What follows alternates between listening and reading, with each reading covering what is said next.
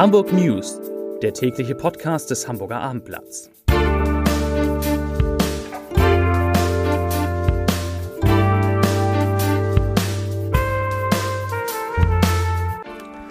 Herzlich willkommen zum letzten Podcast in dieser Woche. Heute geht es um den Corona-Gipfel im Hamburger Rathaus mit vielen interessanten Erkenntnissen. Weitere Themen.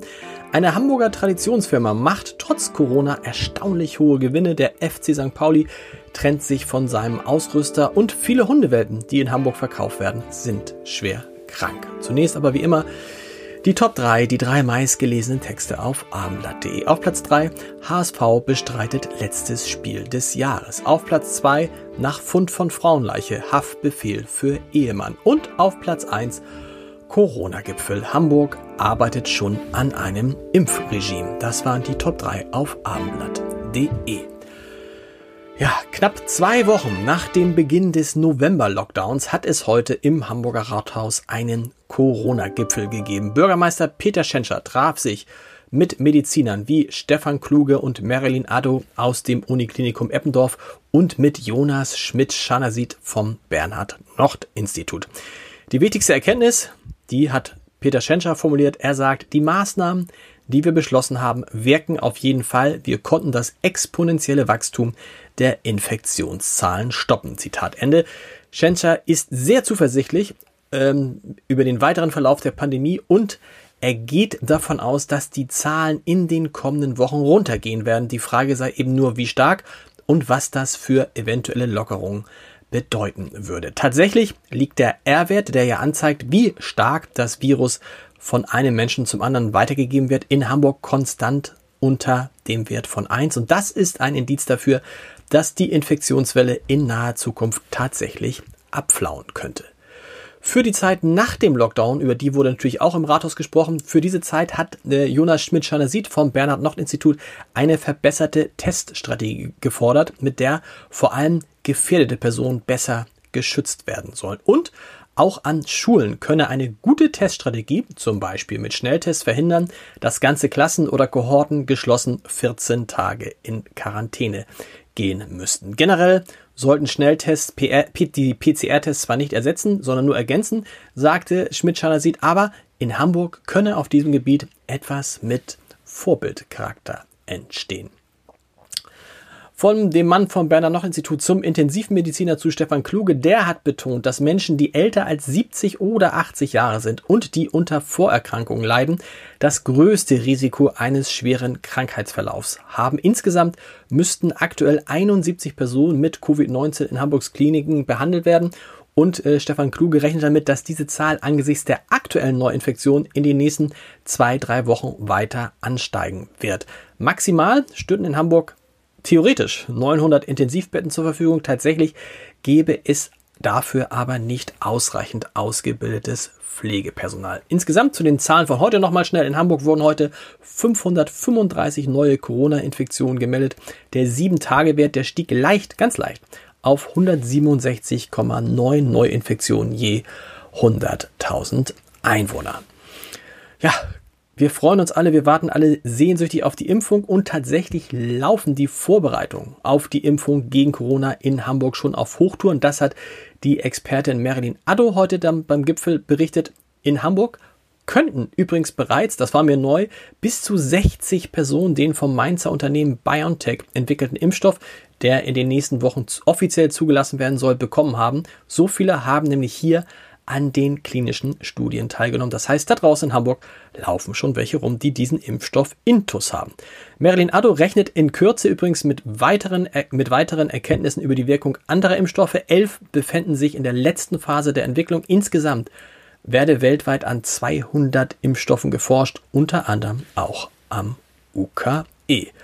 Von Corona zur Wirtschaft und auch da geht es natürlich so ein bisschen um Corona, denn die Hamburger Containerreederei Hapag-Lloyd, die hat extrem gute Geschäfte trotz der Corona-Krise gemacht. In den ersten drei Quartalen äh, hat Hapag-Lloyd das Ergebnis vor Zinsen und Steuern, das sogenannte EBIT, um ein Drittel auf 858 Millionen Euro gesteigert und damit noch etwas stärker, als die Reederei selbst vorausberechnet hatte. Vorstandschef Rolf Haben Jansen, der erwartet jetzt für das Gesamtjahr ein EBIT, also Kurz gesagt ein Gewinn zwischen 1,1 und 1,3 Milliarden Euro. Von der Wirtschaft zum Sport der FC St. Pauli aktuell ja in der zweiten Liga auf einem Abstiegsplatz und sein Ausrüster Under Armour. Die gehen ab der kommenden Zweitligasaison, hoffentlich ist es die Zweitligasaison, getrennte Wege.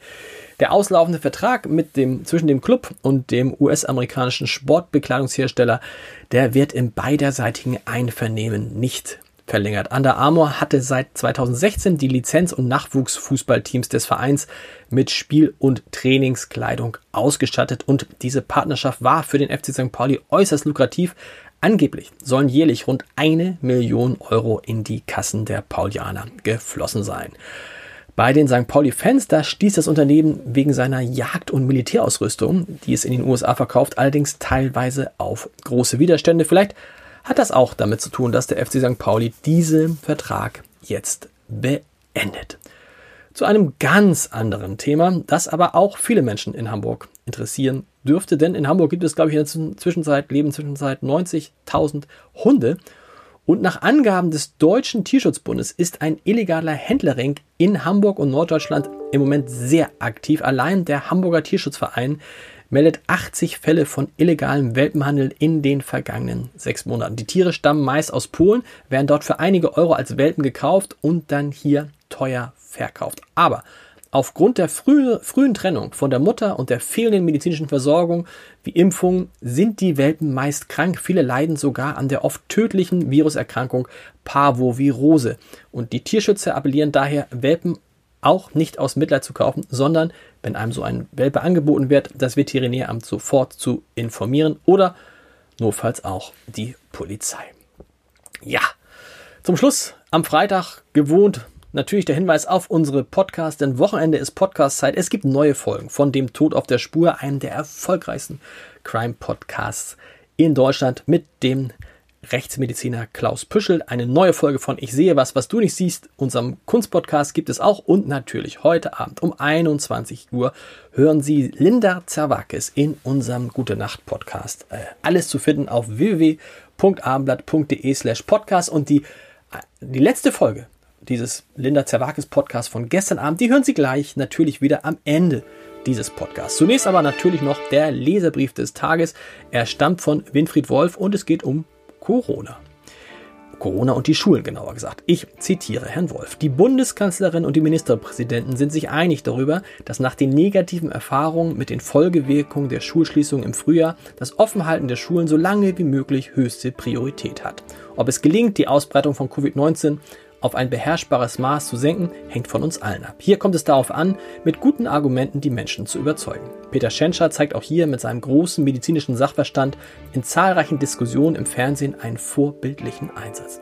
Die Kritik von Herrn Thiering, in Klammern, das ist der Fraktionsvorsitzende der CDU und der hamburgischen Bürgerschaft, an einer grottenschlechten Schulpolitik ist einfach zu billig. Auch von einem Oppositionsführer kann man erwarten, dass er in der Krise einen konstruktiven Beitrag leistet. Ich danke Ihnen, lieber Herr Wolf, für Ihren konstruktiven Beitrag. Und jetzt viel Spaß mit Linda Zerwakis und wir hören uns Montag wieder. Bis dann. Tschüss.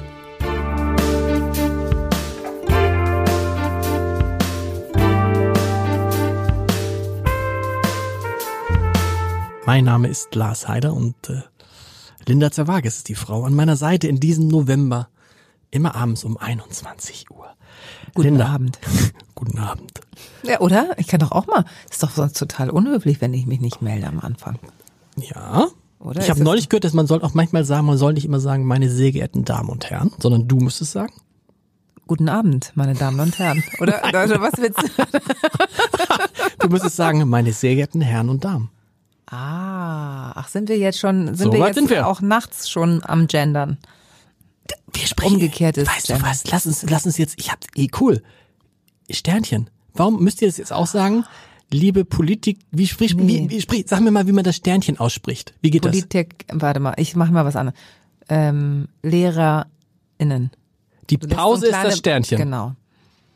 Müsst, kommt das, oh. kommt das bei euch? Also, ich habe jetzt so vor zwei oder drei Monaten haben wir das erste Mal gegendert, bewusst.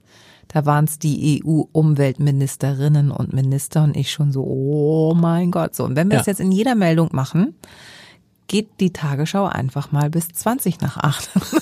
Ja. so, weil die Aber weil muss nicht trotzdem so? die, so und dann pass auf. Ja. Ähm, ich glaube, das ist der erste Zwischenschritt. Ich habe mich daraufhin, hat sich das so ergeben, habe ich mit zwei 16-Jährigen gesprochen. Ähm, und meinte, sag mal, wie ist das denn bei euch an der Schule? Wie macht gendert ihr schon? Sprecht ihr das Sternchen? Und äh, die meinten, dass 60 Prozent der Lehrer das an ihrer Schule schon machen und die inzwischen, also die Texte inzwischen auch schon so geschrieben sind mit dem Sternchen. Das finde ich schon total ungewohnt. Gerade die deutsche Sprache, die ja, also gerade in Deutschland, wo Ja. alles ja immer für alles gibt es eine Ordnung. Und jetzt taucht in der im geschriebenen Wort ein Sternchen auf, was normal sein soll. Ganz komisch, dann kannst ja. Du auch, dann fängst du auch, fängst du an, jetzt in Zeitungsberichten Smileys zu setzen? Nein, aber das ist eine kleine Revolution, die wir gerade erleben. Und es wird uns dann in zehn Jahren lachen wir darüber. Würde uns das normal vorkommen? Ich fange ja jetzt auch, ich fange ja selber auch schon dazu an, dass ich manchmal sage, manchmal benutze ich halt die männliche Form, manchmal die weibliche Form, im Wechsel so ein bisschen. Das finde ich, aber ich finde dieses LehrerInnen, Das ist auch so, als hättest du, als hätte dir jemand hinten nochmal einen Schlag vers So. versetzt. So, wie, wie heißt es? aber es gibt keine Regeln in, in, in, der- in den Das Tag, wird, nee, Tagesschau. noch, nee, also wir, wenn, dann machen wir beides. Also ohne, wir, wir sprechen nicht mit Sternchen, sondern nennen beide Geschlechter. Das hat null mit Schlafen zu tun irgendwie, ne? Gerade. So, genau, wie kommen wir jetzt so? Und das ermüdet mich aber manchmal so sehr, dass ich, Ja, das ist, es ist wirklich die, die Diskussion, aber es ist so eine Diskussion, die das Niveau erreicht hat. Ähm, also wenn du die richtigen Leute zusammen hast, ich bin da total also entspannt und ich glaube, man muss ein bisschen was tun. Es muss sich ein bisschen was tun. Man kann diese männliche Form nicht lange halten. Aber wenn du die richtigen Leute zusammen hast, ne, dann sind Diskussionen mit Impfgegnern dagegen Kindergarten. oh, ernsthaft? Ja, also das ist richtig, da geht's richtig zur Sache. So, und jetzt erklär mir mal, und dann kommen wir gleich bestimmt wieder zum Schlafen. Hast du nicht auch das Gefühl, dass gerade so viel passiert? Also es ist so ein bisschen äh, zu vergleichen mit der Revolution vom Walkman zum Discman zur, ähm, zum MP3-Player. Also das ging ja rasend schnell, diese Entwicklung. Keiner hat's aufgehalten. Also, weißt du, Ich habe ja noch die alten Kassettenrekorder miterlebt. Die kennst du ja genau, gar nicht mehr. Ich, natürlich, ich hatte die doch auch schon auf der Schellackplatten. Schellackplatten. So, dann gab's Walkmans und wir waren ja schon die Heroes mit dem Walkman. Ja. So. Und so ist es jetzt in der Sprache. Die hat lange geschlummert. Keiner hat sich drum gekümmert. Der Duden hat Wörter reingenommen, hat die SZ-Funktion und SS-Funktion und all sowas irgendwie standardisiert. Also da gab es schon die kleine Revolution und jetzt sind wir wieder ein. Aber ich habe gerade das Gefühl, es ist so viel. Es geht ums Gendern, ums Geschlechtern, ums Homophobie und was weiß ich nicht alles. Das, mir kommt das gerade alles zu viel vor. Wo, warum? Jetzt alles auf einmal, oder? Oder geht's mir nur? Da habe ich drüber so? direkt noch gar nicht. Du hast recht, es ist viel auf einmal gerade. Und man nimmt es, glaube ich, gar nicht so wahr, weil Corona alles überlagert. Also, Oder ist es aufgrund Corona, weil Leute sich zu sehr langweilen und sich dann auf sowas stürzen und nicht mehr schlafen und um ja, das, ne? das kann sein.